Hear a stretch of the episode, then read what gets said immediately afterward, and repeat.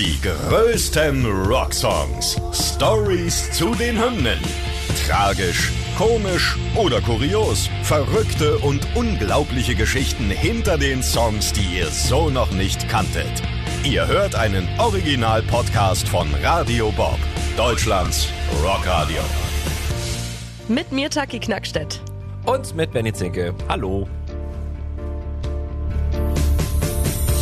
Heute Fear of the Dark von Iron Maiden.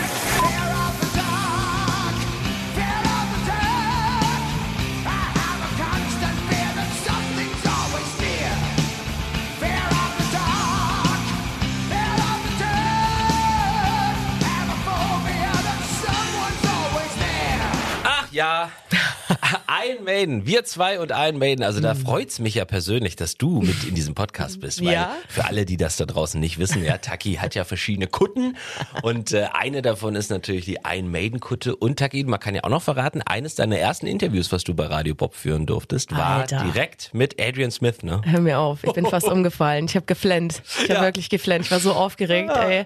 Das war wirklich ein richtiges Highlight. Und ja, äh, deswegen freut's mich genauso, dass ich diesen Podcast heute auch mit dir machen darf. Iron Maiden natürlich eine Herzensangelegenheit und eine Ehre über einen wirklich richtig tollen Song. Einer der Hymnen, ich sag mal, von Maiden zu sprechen. Ja. Und da gehen wir einfach mal rein. Also, wer kennt sie nicht? Die vier Hi-Hat-Schläge ne? von Nico McBrain, dem Schlagzeuger. Dann ertönt einfach eines der epischsten Gitarrenriffs der Heavy Metal Geschichte und verwandelt, ich sag mal, Stadien, Hallen und Clubs auf der ganzen Welt in einen einzigartigen Gänsehautchor. Fear of the Dark von Iron Maiden. Das ist geil. Ja, definitiv. Wir schauen uns heute mal ein bisschen so das Ganze drumherum an. Ne? Also wir schauen auf die gleichnamige Platte, die damalige Tour, das Ende von Bruce Dickinson und wir gehen natürlich auch darauf ein, warum der Song Fear of the Dark von Maiden eben, wie du sagtest, die Hymne schlechthin der Band ist. Wir gehen mal zurück in die 90er. Genau, am 11. Mai 1992, also etwas mehr als zehn Jahre nach dem Erfolgsalbum The Number of the Beast, veröffentlichten Iron Maiden mit Fear of the Dark die neunte Studioscheibe.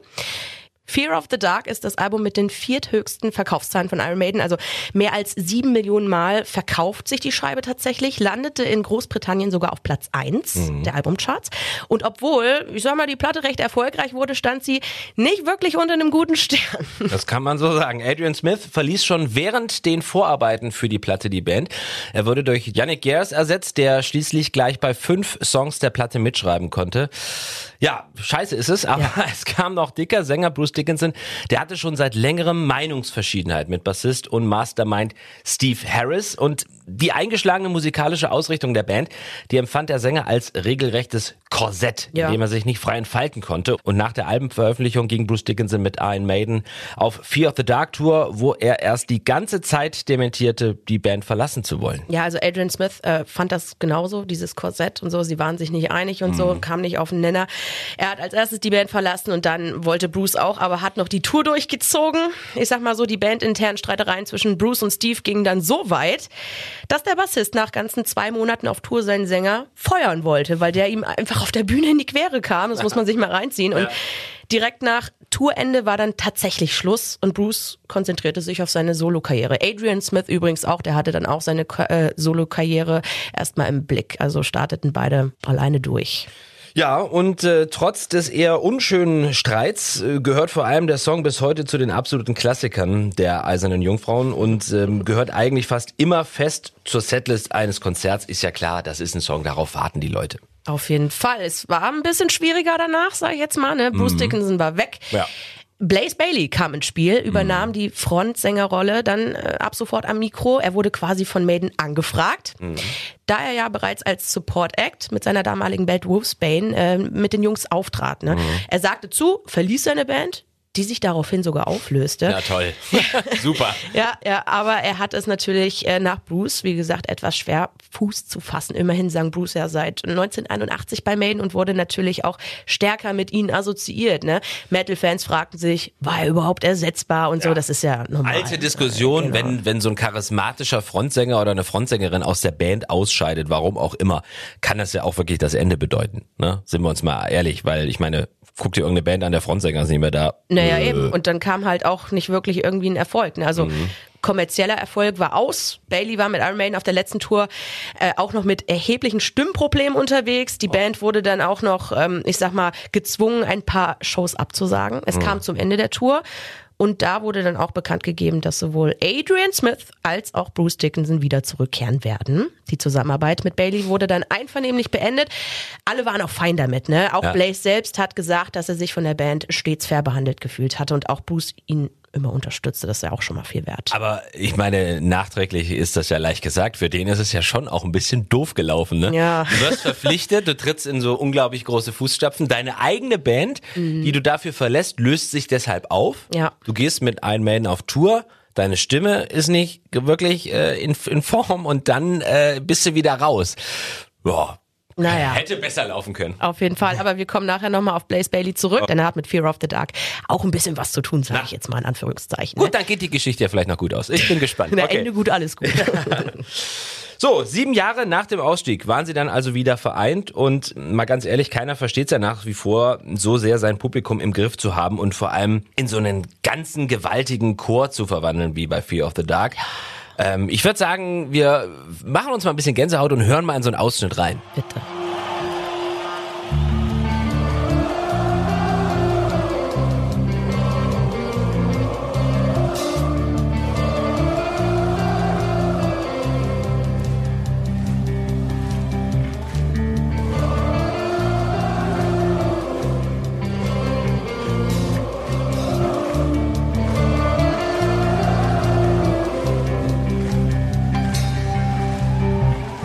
Boah, ey, der Song hat definitiv mehr Publikumsbeteiligung als die meisten Iron Maiden Klassiker. Ne? Die Fans singen ja nicht nur, ich sag mal, den äh, Refrain mit, Ja. sondern auch alle anderen Sachen, die Gitarrensoli, die Zwischenspiele und so. Da, das ist wirklich ein, ein Gesamtspiel vom Publikum. Und du kannst, du kannst ja wirklich auch äh, aus echten Erfahrungen berichten, weil Du nicht? Äh, ich bin mal an, pass auf, pass auf, Äh, Geschichte meines Lebens. Iron Maiden haben in, boah, weiß ich nicht mehr, Hannover, Hamburg irgendwo gespielt. Ja. Und ich habe das vorher nicht gewusst und bin am Stadion vorbeigelaufen und da lief gerade so ein Intro, keine Ahnung. Und habe ich gedacht, oh, das spielt doch gar kein Hannover 96 heute.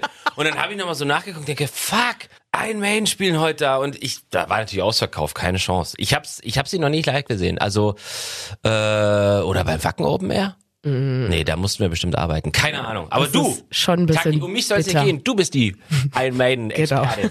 Wo hast du sie gesehen? Finde ich schon ein bisschen bitter, muss ich sagen. Ja. Ich, oh, ich habe sie vor pff, 13 Jahren schon erste Mal gesehen, glaube ich. Ob das jetzt in Frankfurt war, Hannover, Köln, ich weiß es nicht ganz genau. Warst du die Tourmanagerin oder was? Nee, also ich, ich glaube, da haben manche Maiden-Fans auf jeden Fall mehr Erfahrung, aber ich durfte sie trotzdem schon das ein oder andere Mal äh, live sehen und das war natürlich immer ein Highlight und es hat auch nie der Song gefehlt. Also Fear of the Dark ist fest in der Setlist, ne, wie gesagt, und da geht's wirklich immer rund. Das ist, äh, wenn dann, wie gesagt, diese vier Hi-Hat-Schläge kommen von Nico. Ja. Da wissen alle Bescheid und dann geht das los, ne? Die Hände in die Höhe und dann wird da einfach auch von selber, da muss der Bruce mittlerweile gar nicht mehr vorne stehen und irgendwas dirigieren, da wird einfach mitgefeiert und mitgefiebert. Also das wenn- ist einmalig. Es ist leider ein Podcast und ihr könnt die glänzenden und strahlenden Augen von Taki nicht sehen, die mir hier entgegenblitzen, wenn sie darüber spricht. Up the Irons. Ja, So, es. jetzt pass auf, ich mache jetzt hier mal Licht aus. Wir machen es jetzt hier mal zappenduster, denn wir kommen jetzt mal äh, auf den Text zu sprechen. wir ja. wollen ja auch ein bisschen wissen, um was geht's denn da eigentlich? Und es geht tatsächlich um, und ich musste das nachschlagen, weil ich das nicht kannte, es geht um Nyktophobie. Ja. Was es nicht alles für Phobien gibt. Und äh, Nyktophobie, deswegen ist es jetzt hier im Studio auch dunkel, ist tatsächlich die Angst im Dunkeln. Es geht um die Geschichte eines Mannes, der unglaubliche Angst vor der Dunkelheit hat. Und eben diese Dunkelheit kann natürlich auch allgemeiner als etwas Unbekanntes interpretiert werden, als eine Kreatur, irgendwas, was sich in deinen Gedanken so verfolgt. Und deine Sinne gehen halt verloren. Sie spielen dir in solchen Situationen oftmals auch einen Streich. Das ist richtig. Also Verfolgungsangst äh, spielt natürlich auch eine sehr große Rolle im Song. Ne? Besonders schlimm ist diese eben nachts, ne? wenn man Mutterseelen allein durch die dunklen Straßen spaziert. Das kennt natürlich jeder. Also ich glaube, ich würde behaupten, in jedem von uns steckt ein bisschen Nyktophobie. Ja, jetzt wo ich weiß, was es ist, kann ich sagen, sagen, Ja. wir hatten, glaube ich, alle schon mal Angst im Dunkeln. Sei es als Kind oder auch als Erwachsener, wenn du so nachts allein im Wald, äh, naja, äh, gibt's Besseres, ne? Ja, auf jeden Fall. Ja, und auch Steve Harris ne, Mhm. hat natürlich vor der ganzen Sache Angst. Deshalb hat er den Song auch geschrieben. Wir hören noch mal hin und achten jetzt mal darauf, was er da in den Lyrics genau mit gemeint hat.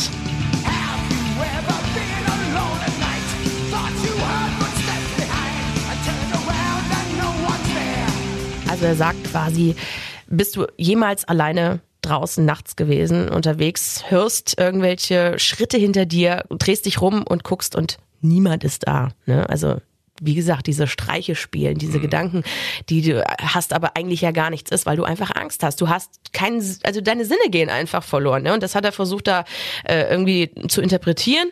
Oder auch, ähm, ja, die Zeile, deine Gedanken spielen dir einen Streich und deine Augen sind fixiert auf die tanzenden Schatten hinter dir. Ich kriege ja auch ein bisschen Angst hier langsam. Aber gut, ich meine jetzt, äh, äh, ich, ich wirkte jetzt so überrascht, als ich gesagt habe, ne, was es nicht alles gibt. Also um Gottes Willen, ich meine, bei Fear of the Dark, da reden wir drüber. Ist ja schon klar, was es bedeutet. Aber Ja. Nyktophobie, war das der richtige Begriff? Nyktophobie. Nyktophobie. Werde ich mir jetzt merken. aber äh, Bruce und Steve haben auch mal selber was zu gesagt. Hören wir mal rein. Uh, he wrote it from the point of view of a guy who's uh, uh, wandering through the park and uh, the lights start to go down and he starts feeling a little odd, touch of the Jekyll and Hydes. Um, and uh, whether or not it's uh, from personal experience, again, I don't know, I can't say.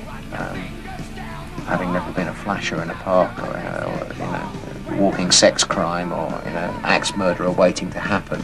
Uh, there, there's more, more, more than a hint that it might be that this chap wandering through the park, something strange happens to him when it's dark. Ja, wir schwenken mal um vom Text zum Albumcover. Jetzt hat es wieder nichts mit der Single zu tun. Übrigens ist die Single auch nie erschienen. Also Fear of the Dark ist als Single nie erschienen und ist trotzdem, ich sag mal, ein Klassiker von der Scheibe. Absolut. Äh, und wir kommen jetzt mal zum Albumcover, denn ähm, ja, das Cover mit dem vampirischen, dämonischen Eddie kann man schon fast sagen, als Baumfigur unter dem Vollmond da gehört zu Iron Maidens besten, bekanntesten. Und es ist übrigens das einzige Artwork, wo das Logo der Band links ist und quer steht. Ne? Ist dir das mal aufgefallen?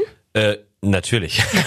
Mann. Nein, das, also das, das, das hätte ich jetzt nicht vor Augen gehabt. Man muss ja auch nochmal sagen, für alle, die diesen Podcast jetzt hören, das sind ja vielleicht nicht auch nur ein Maiden-Fans dabei, Ja. sondern Menschen, die sagen, oh, ich will mal wissen, was es da geht. Eddie ist natürlich das Maskottchen der Band, das Ja, ne, müssen wir auch nochmal klarstellen. Kennt natürlich jeder. Ich weiß, ich versuche jetzt nur die, die neuen Iron Maiden-Fans in diesem Podcast noch abzuholen, weißt du? So, ähm, wieso ist das so? Äh, links und quer und überhaupt? Naja, also das hängt vielleicht ein bisschen damit zusammen, dass es erstmals nicht von Derek Riggs stammt, der Eddie bekanntlich äh, erfunden hat. Ne? Stattdessen machte Melvin Grant damals das Rennen. Es war quasi ein Versuch, Eddie so ein bisschen für die 90er flott zu machen und ihn weniger wie eine 80er Horrorcomic-Figur wirken zu lassen. Das ist eigentlich der ganze Zauber. Und das hat funktioniert, würde ich sagen, oder? Ich würde auch sagen, ja. Äh, Fear of the Dark gilt bei vielen Musikern übrigens so als ja das absolute Masterpiece. Kein Wunder also, dass einige Bands und Künstler den Song gecovert haben. Das ist ja nun klar. Aber das sind nicht irgendwelche, sondern zum Beispiel Doro Pesch äh, zusammen mit und da ist er wieder. Blaze Bailey, Ja. der Ex-Sänger von Iron Maiden. Genau. Oder auch natürlich Children of Bottom, der Melodic Death Metal Band aus Finnland. Und Können wir uns auch mal anhören, wie das klingt, ja, oder? bitte.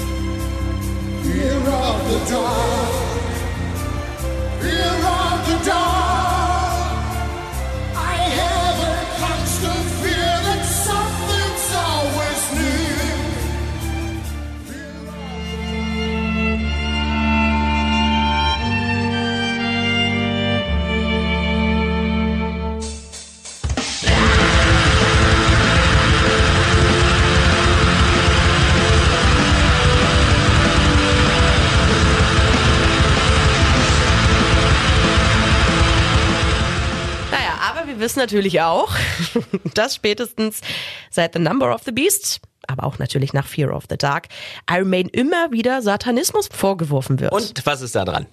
Naja, eigentlich ja nichts, ne? Aber ich sag mal so, die Katholiken in Chile ging es so weit, dass tatsächlich aufgrund von Forderungen der katholischen Kirche das Konzert abgesagt wurde. Also da war schon ein bisschen mehr im Spiel.